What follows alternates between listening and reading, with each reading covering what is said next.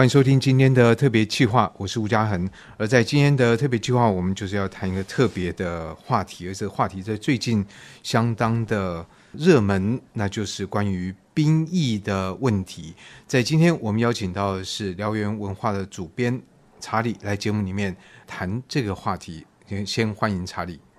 呃，主持人好，各位听众朋友，大家好。我觉得第一个要对我来讲是一个证明，在媒体上很多都提到兵役延长这件事情，嗯、但是根本没有延长这件事情啊，因为它只是恢复到以前某个长度，而且还不是以前还有两年兵、三年兵，嗯、所以你从某个角度来说它是延长，但是用延长我觉得并不公道，应该说是恢复吧？应该是这样子说啦，因为在宪法上面那个役期还是规定在一年。但是你训练期是四个月，应该照道理说是这样子说啦。在当时这个一期就是改成四个月的训练期的时候，他并没有去动到宪法，只是用呃这个行政命令来来。所以在以前两年三年这都是行政命令的。呃，以前是有修，因为有修、哦、是修宪的关系，有修的关系嘛。后来就不修了，不去动那个了哦，所以就变成四个月，但是宪法上还是一年。那于是乎，现在又变成一年的时候，说是恢复，呃，是当然是这个呃比较正确的讲法了。但是一开始很多人说延长，后来也是哦，有意识到有这个问题，很多人都改过来了。对，那当然那个延长是提摩吉上的感觉，就是觉得变长了 这样子。对对，对。所以我我们先就这个正本清源，先就这个疫情的长度这件事情，嗯、怎么样一个表述，我觉得是比较完整的。嗯、那当然长度是一回事。嗯。量是一回事，那值又是另外一回事。在今天就借重查理的在军事这方面的接触，还有他的知识，然后我们可能提供一些别的国家怎么来面对这样的话题的看法，而不是说我们赞成要延长或者缩短。就像我们刚刚说的，这个长度不是问题。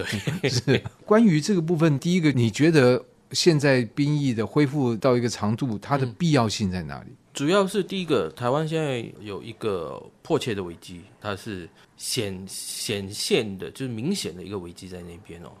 英文他们常说的 “clear and present dangers”，就是它是很明显的，又清楚，对，然后又而且又在你前面哈，所以你就要想办法怎么去应对哈。过去因为我们大概从呃李登辉后期的时候已经开始，很多人就说啊，就是当兵浪费时间啊，或者是。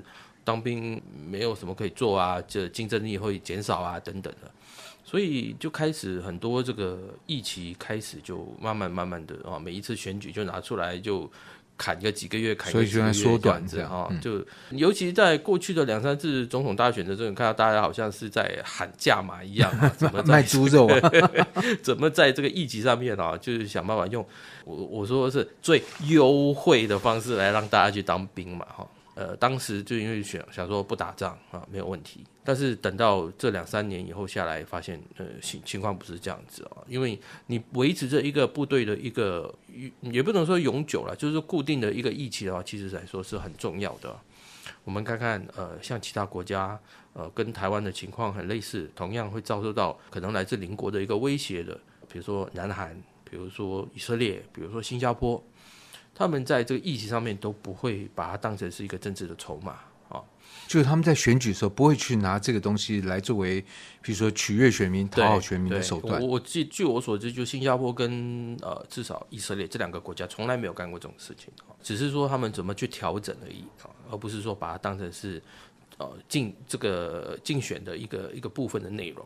那新加坡他们到现在为止还是呃维持着他们男生毕业以后就要去当兵，这个是毋庸置疑的。你不用说想过各种方法，说出国留学啦，又是什么管道的没有？可是我如果真的出国留学，我人就不在新加坡，我怎么当兵呢？嗯、哎，就逃兵啊，那就逃兵论处啊。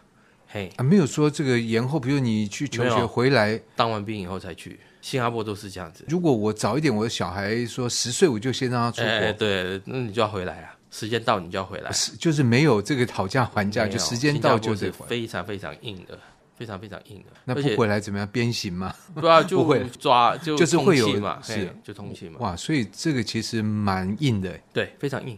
而且新加坡他们入伍时间都是固定的，就是那一年那一个月的那个时候，就是那一年当兵的人就全部都报到那边去了，那全部都做入伍训，你你想想看，一个这样子的国家，就是你你不用另做他想了，反正你就是一定要到部队里面去。是，我觉得这样也好，就是避免有操作或者是模糊的空间，这个就是铁板一块，你就是不要动。没错。但是如果我说，哎，我其实有什么特殊技能啊？嗯、我在这国际奥林匹克比赛得了数学的冠军，我去当兵不是太浪费吧？你们有没有什么飞弹部队？我帮你去算什么东西？那个就是入伍训结束了以后再说。就入伍训的体能的战绩这部分，欸、不管你是音乐的专长，什么舞蹈的专长，全部就是入伍训结束了以后再。那入伍训多长？诶、欸，新加坡我不是很很有印象啊，但是他们应该也是跟一般国家的那个很该有的那个训练是一样的哈，那个八到十二周左右，然后再做专业训。就你入伍训结束了以后，你可能看你发现你有领导才能的，可能送你去做军官或者是士官的训练。假如是啊，有特殊专长的，对对对对啊，比如说是特种部队啊，哦，或者是再到空军、海军的管道里面去啊，都是有的。比如说你到军官训了以后啊，发现国家觉得要培养你的，那甚至他会啊，你在转职业？你在当兵的时候的这个表现也不错，他甚至会给你奖学金让你去留学。奖学金留学回来以后，你继续到部队里面去啊，你在部队的表现也不错的话，一直升往前升。之后可能你不一定在部队啊，你可能你就会转到这个公务体系啊，甚至让你去当公务员，甚至是到国营的事业里面去，都有可能的。所以他们的这个役男跟部队之间的关系是非常紧密的。嗯，可是那这样新加坡人会不会还是觉得很浪费时间啊？当然会有啊，当然会有啊。而且新加坡它有个好处，就是有人说他们人口不多啊，当然可以这样。新加坡它几乎是他们对于一个国家需要怎么样的职业，需要怎么样的人在做什么事情，他们都会有自己一定的规划。也可以计算这样，对，对你，比如说你今年你大学毕业了，全部人是跑去当医生，那谁去当律师啊？或者谁去当其他那种很基础的工作？所以他们一开始就是一个非常精英教育的这种方式，利用这种管道去把一个国家需要的一个人力跟这个来做调配，这有一个调配。对，台部队也是这样。可台湾的不管面积、人口都远大于新加坡，没错，所以就会有个问题。那新加坡模式行得通，台湾？我觉得当然不是一模一样去学它啦，就是做事情的精神吧。比如说新加坡，他们教招，他们是通过电视的跑马灯或者是电视的广告，就通知你今天晚上通知你，明天你就要到。我没有看电视啊，哎，手机啊，他通过各种方式，手机的简讯也会通知你。手机简讯，对。他通知你，我、哦、手机送修，那反正 各种管道了哦。就是说，如果不到也是要论处。呃，对对对，当然当然，因为他们是一收到这个讯息以后，隔天哦，他们就拿着自己的身份证，穿上军服，拿着。所以家里面都有军服，家里有军服，然后有背包，就是你一般的非武装的这个装备，属于你的，带着去，然后到营区去报道，把你的身份证缴回去，换军人证。拿了军人证，再去领枪，吃个午饭就去打靶了。新加坡都是这样，是这样。然后打靶完就回家。啊，对对对对，打靶完以后就开始听课啊。所以他这教招一般多长？不一定，有的时候是三天到一个礼拜。那有的是像有一些我听过的，是一些比如说伞兵或者特种部队，他们可能就要跑一个月。那这一个月大部分时间都在台湾，来台湾受训。对，来台湾受训。可是这个还有一个。状况就我已经在工作了，嗯，然后我收到通知，我要打电话给我的主管，主管说不好意思，接下来一个月我不在。对，对，那那公司说我你不在我我们我们怎么办？是这样子的，就是这样子，没有错。我不能去抗议，那不行。而且你那个薪水国家就帮你付了，就付给付给你的公司，付给你，付给公司，就公司不会有不会有损失。损失，但他损失可能我就少你这个人力，我的业绩的损失。对没办法，他们国家就是这样子。嗯好，但是你说会因为这样子，他们国家在经济上或者在商业发展上面有出现什么状况吗？哎，好像也还好，啊，没有，对不对？但是这又有另外问题，那新加坡是花园城市啊，嗯、那在这热带啊，嗯，有需要把这个当兵弄得这么紧张吗？国家小，纵深浅。假如我们经常说的这个开战之前有征候哈，或者有这种预兆。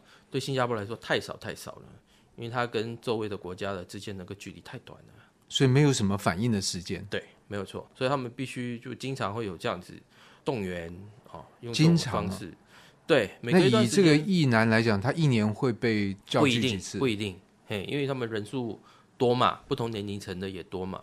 那当然有个好处就是说，他们的编制是固定的，就是他们编到那个后备役里面那个单位是固定的。所以我被招，然后哎，我都是认识的人，都认识的，下次都还是碰到一样下次还是同样的人。所以你的卫官、你的排长、你的班长、同僚都是同一批人。哎，这样的一个关系会不会在他们回到原来社会里面还会再继续？会会会，一定会。哎，大家彼此可能是吃个饭啊，吃个饭，对，因为也可能是因一些人际上面的一些关系的一些连接嘛。或者说，哎，我跟你在同一年，哎，你做那个生意跟我我做工作，我们搞不好可以合作啊，什么？对，会有这种，哎，经常会有这样子。所以这个他们一个好处。那以色列他们也是这样子啊。哎，不过等下再来谈以色列。嗯、那新加坡这样的一个状况，要以一男他是到几岁？年龄我不是很确定啊，但是应该也是兵，应该也是到三十多四十岁，跟台湾的状况是蛮像的。所以在那个之前，就随时要准备接到通知，第二天被营区。对，那万一我在外面工作应酬多，哎、嗯，军服穿不下。那我就不晓得了，因为那个东西你就因为配发给你，但是其实他们那个在一般军品店都可以买得到。就是如果要注意自己的这个身材，如果呃有变化，赶快去买，不然第二天。突然被叫招，被叫走，衣服没有，那就很尴尬了。另外就是像新加坡在二战期间，它被日军这个攻陷，而且是非常快。那时候其实英军根本也猝不及防。事实上，它有防，但是日军从另外一个方向来。就像你刚刚所讲，它的纵深其实非常的浅。对，那这样的历史记忆有影响他们现在在国防上面的思维吗？有，当然有，一定有。因为新加坡他们最主要一次经历的战争哦，就是在二战的时候嘛，哈。那当然你说当时呃没有准备吧？有准备，对，英国有准备，英国有准备 啊，只是他觉得说 不可能被攻陷。为什么这么有信心？对，这个就是英国人当时的一种，你要说谬论吗？还是怎么样啊？因为他学想说你在泰国、马来西亚的北部北马要打下来。他说：“好歹要要很长时间吧，我就没想很快就想这么快速啊。等到他们攻到这个南马这边，越过新加坡的时候，新加坡当时啊，他们是防守海上吧？我记得是呃，没有，他们在这个新加坡北边，新加坡北边有一部分它是属于沼泽地，那另外一部分是啊可以登陆的地方。他们没想到日军在沼泽地那边来，就海边的这个红树林这些地方这边来登陆，因为他是坐小船过来的。”然后就把那个战车放在那个驳船上面，就这样子就过来了哈。当时他们日本没做好准备，你说日本没做好，没做好准备，他没有预料到自己会这么顺利吗？对，没想到自己推进会这么快啊！所以他的驳船啊什么的，那个船根本就没有啊，临时就去从哪边去拉船来，然后就这样子就跑过去，一上去，当然一开始有打了一下啊，澳军在防守。后来上去以后想说啊，没多久就登陆了。啊登陆了以后，当然还有一些英军的马来军团的官兵，还有一些英国人的部队，还有澳洲的部队去拦阻。但是到最后还是等到日军的这个优势兵力都登陆了以后，因为情况不明嘛，毕竟在一个小岛上面，后面的这个资源也来不及，因为新加坡南边也被包围了哈，所以最后就是弹尽援绝的情况底下，他就选择投降。所以这个这个一直会影响着新加坡，一直影响着新加坡。所以你想想看，在新加坡一个这么一个小的岛上，它军用机场有三个，军用机场就有三个，就有三个。但是它的国际机场就一个，一个，但是有五个航厦吧。然后它的这个海军基地至少有两到三个。当然，就全国各地都有布满了这个营区了哈。他们又有自己的淡水淡化厂等等的。新加坡他们一直都在备战啊，一直都在备战。这个跟我们一般好像对新加坡的印象对好像不太一样，印象不一样。因为我们到新加坡去，很多台湾民众去的，比如说去呃这个新加坡市中心啊、牛车水啊、小印度啊，了不起跑远一点的就到这个圣淘沙啊等等啊。以前我去采访的时候，因为新加坡的樟宜机场在东边嘛，然后它的这个航空展或者是海事展的这个广场全部也在东边。所以我们就找就比较靠近广场附近的一个地方，那个聚落去住。那个地方靠近他们的空军基地。你知道我们在那边住的时候，我们很多朋友，那种航空迷的朋友，每天晚上都很兴奋，因为 F 十五就在你头上呼啸而过，哇，而且是高度是很低的，是。当然晚上都在做夜航训练，我们的术语说叫 touch and go。就是它一落地触地了以后，然后就拉起来，再飞上去，然后再做其他的科目，等下又再下来。不过这样的 Touch and Go 的目的是什么？它只是碰地一下，就做训练，对，嗯、就做训练，它触地然后再拉起来，就是你去呃做这个航线的那个飞行啊。一来就是你作为夜航的，你要适应嘛，哈。那你可以想象，一个晚上你可以看到，我们不要说多了，你看到十几二十架的 F 十五，F 十五，然后细摇山洞这样子一直在那边飞。在台湾老早就被抗议了，这是 到什么程度？在新加坡他们就是这样子做夜航训练，你可以想象，这个就是另外一个思维，因为也可能说，哎，我们新加坡就是以经济啊，我们希望用经济力来维持周边的稳定，因为如果我们经济很强，而周边陷入一个战争状态的话，那周边也一定会受到。影响，因为我们知道新加坡是一九六五年独立建国，嗯、然后它的旁边事实上都是穆斯林的国家，嗯嗯、所以对他来讲，他始终觉得有这个可能性，嗯、他们可能会遭遇到一些哦。但是以目前，他一开始他当然有这种危机感，因为当时独立的时候，他没有军队，甚至警察都还是当时的联邦哦分过来的，当时什么事业都没有啊。新航，我们现在知道现在的世界上最厉害的新航，当时是跟马航的分割出来的啊，所以呢，当时他当然就是啊四面环敌的情况底下，他要怎么去保护自己啊？没有装甲部队，什么都没有啊，从零开始。所以那时候独立的时候，国防是几乎是零的，几乎是零的，因为他当时还是靠着啊驻啊新加坡的英军。呃，我们可以想象他的做法是两面手法，一面我在把我的这个国防部队给扶植起来。另外一方面，我利用外交的管道，怎么去把我四周围的这个关系给邻居给稳定下来？嗯、直到今天啊、哦，新加坡在这一方面他们做得非常非常好啊。当然，他们还有阿想呢，就是这个呃东协的这个组织啊。这东协组织之间，其实至今为止还可以说是维持得非常好，会员国之间至今都不会有什么。带大规模的一个冲突，嗯、所以我觉得他们之之间的这个协商也好，或者之间的这个内部的相互扶持，比如说主要是泰国、新加坡、文莱、马来西亚，当然后来印尼也有，就是他们这些国家就是在经济上面怎么去帮助其他比较落后的国家，或者其他会员国，他们有面对问题的时候，他们愿意伸出援手来帮助。